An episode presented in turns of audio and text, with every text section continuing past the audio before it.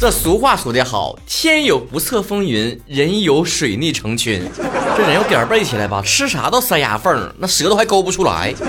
也想说犒劳一下自己吧，对不对？最近写小说写的太辛苦了，一熬熬到半夜。当初是谁劝我当自由职业来着？我要掐死你！这比上班还累，上班还有下班点呢啊！咋犒劳呢？去上海看看话剧吧。哎，刚买完票，我这一瞅，会不会是疫情来了？怕啥来啥。我买完票之后，天天盯着热搜有没有“上海”两个字。哎，我心嘎嘣一下，这还真有啊！之前去北京环球影城，回来之后呢，信号熬了十五天才掉下去。我寻思着就是可以非常安全的去成都办我的八周年了。哎，回来，我这行程码上的星星啊又回来了。Star Star Star，这回老天爷算给我个痛快的了，没等我去呢就先来了。哎，那卖票的网站呢，说死都不给我退票啊！咱就是说，之前不都说什么因为疫情的原因可以退的吗？没用，我跟你讲，别管曹哥怎么三寸不烂之舌，用在跟这些商家的客服去对接上，完全一点用都没有。你就是说出来天花来，那面就是亲，不好意思，非常理解你，但是我们没有办法进行这种操作。我在巴拉巴拉巴拉说一堆，他就。对不起呢，亲亲，先不要生气，欣欣可以理解，但是你这种操作我们没有办法。哎，你们有没有这种感觉？听客服说话之后，你那个气儿就更大了，跟谁俩亲亲的？你恶不恶心？哎，我生活当中最看不惯别人说什么呢呢呢的，跟谁俩阴阳怪气呢？对不起了呢，别生气了呢，你滚一边去呢！疫情，你把我的演唱会、话剧和旅游都还给我。星座上说我最近特别顺，并没啥水逆。那能是什么原因呢？再算算命吧，反正不能是我自己的原因。我找到大师说：“大师啊，我最近不太顺，所以我想算算姻缘。” 大师说我转的比较硬，没有吧？你们说呢？我算了半天说：“哎呀，没有啊，你这想找到对象有点难。”我说：“大师，咱说句实话。”你是真算出来的呢，还是看我这个人的条件，然后判断出来的呢？大师说别闹，这算出来的吗？你命里就这么写的。我说难道这辈子就不能结婚了吗？他说倒也不是，你这还有个人呢。我说快看看啥样呢？是姓林不？名里有允儿两个字儿。他说那我倒算不出来，但是我看这个女生啊，外表看起来漂漂亮亮的，但是实际上性格一张嘴就是个老爷们儿。我说大师，咱再说实话，像老爷们也就罢了，不会就是老爷们吧？他说那倒不是，想啥美事呢？我一看这一时半会儿的也没个姻缘，心情有点失落呀。大师看着我心情不太好，又安慰我说的没事儿啊，没对象咱还有朋友呢，对不对？我说行吧，那你就帮我算一算我的友情怎么样？他又看了半天，哎呀，朋友也没有。好的，打扰了。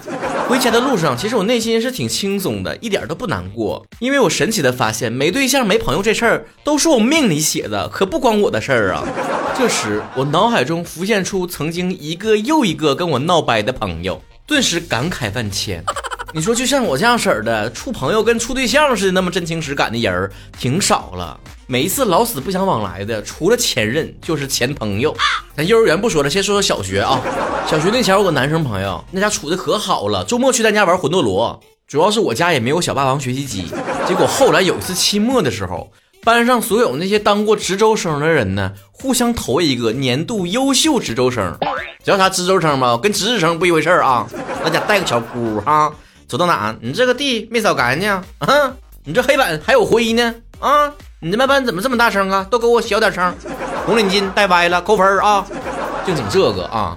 当时感觉自己怪不错的，挺威风的。现在回想起来，有点像那个居委会大妈。但咱就是说，年度优秀居委会大妈这个称号，我也得拿，就是这么争强好胜。但我就发现我那个哥们儿，他居然没有把票投给我。虽然也是就是不记名投票，但是曹哥那个时候还没近视，能够看到他写的字，那笔划不对呀。要写曹晨，第一笔应该是个横，对吧？他写的是个数，我一气之下也没有投给他。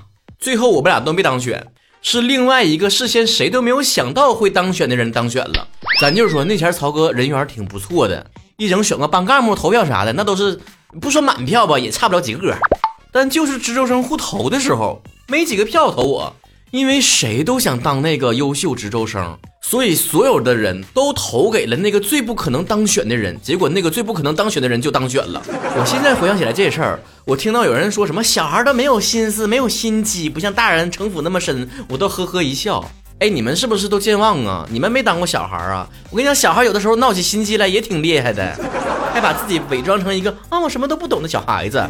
就像有一次，咱们老师呢就突然间生病了。班上同学呀，那就尬起哭戏来了。为了表示对老师的关心，有的人双手盖住自己的大脸，有的人握紧拳头塞进自己的嘴里，有的人干打雷不下雨，嚎了半天没有一滴眼泪。我只能静静的不说话，看你们装叉。当时还惊动了其他班的老师过来，看到孩子们哭成一片，还哄我们，边拍着我的肩膀边哭泣。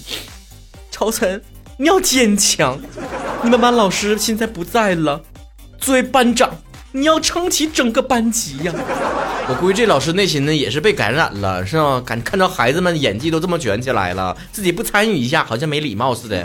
反正自从那一次优秀值日生他不投给我之后，我就再也不跟他来往了。他只能悲惨的邀请班上其他的同学去他家玩魂斗罗。当时身边人都劝我说：“这也可以理解吧，谁都想自己当啊。”我只能说。你把我排在这种虚荣之后，那我只能把你排在最后。所以我在交友方面的三观从那个时候就形成了，就是如果朋友没有在我最需要他力挺的时候站出来维护我，那指定是不好使。咱不管他是出于什么原因，正所谓七岁看老，五岁看几几岁看老不重要，反正小钱看老。我上班之后也秉持这个原则。当时我的领导和一个朋友的领导分属于这个公司里面不同的两个部门。水火不相容，办公室政治的勾心斗角，你们也懂的啊。结果这个朋友啊，搁单位里面见到我，哎妈呀，扭头就走，像见着瘟神似的。我找他说话去，他哎哎呀，回去发微信说。周末一起聚个餐，吃个饭，出去玩一下，拍个照片，他都不让我发朋友圈。哎，你别让别让同事看着，咱俩一出来，怎么的呢？你的领导跟我领导不和，又不是咱俩不和。跟你处个朋友咋跟偷情似的呢？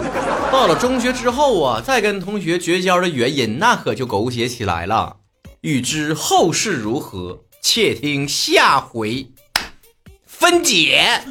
下回是明年啊，我下期不聊这个，下期我聊那个十大奇葩新闻啊，年度的。的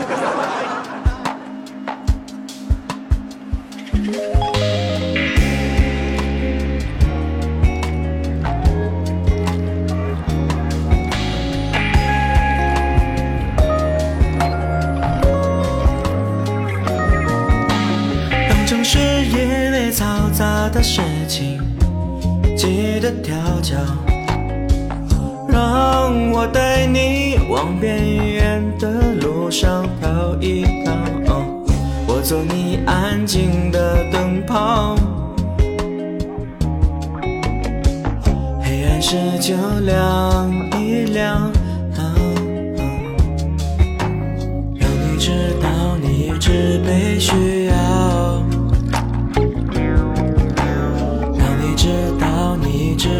需要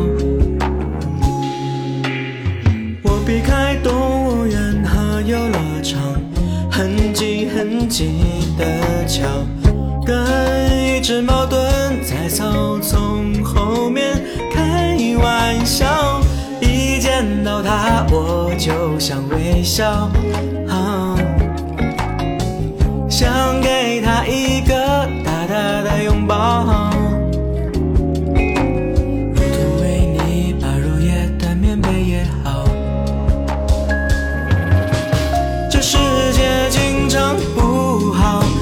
吃掉一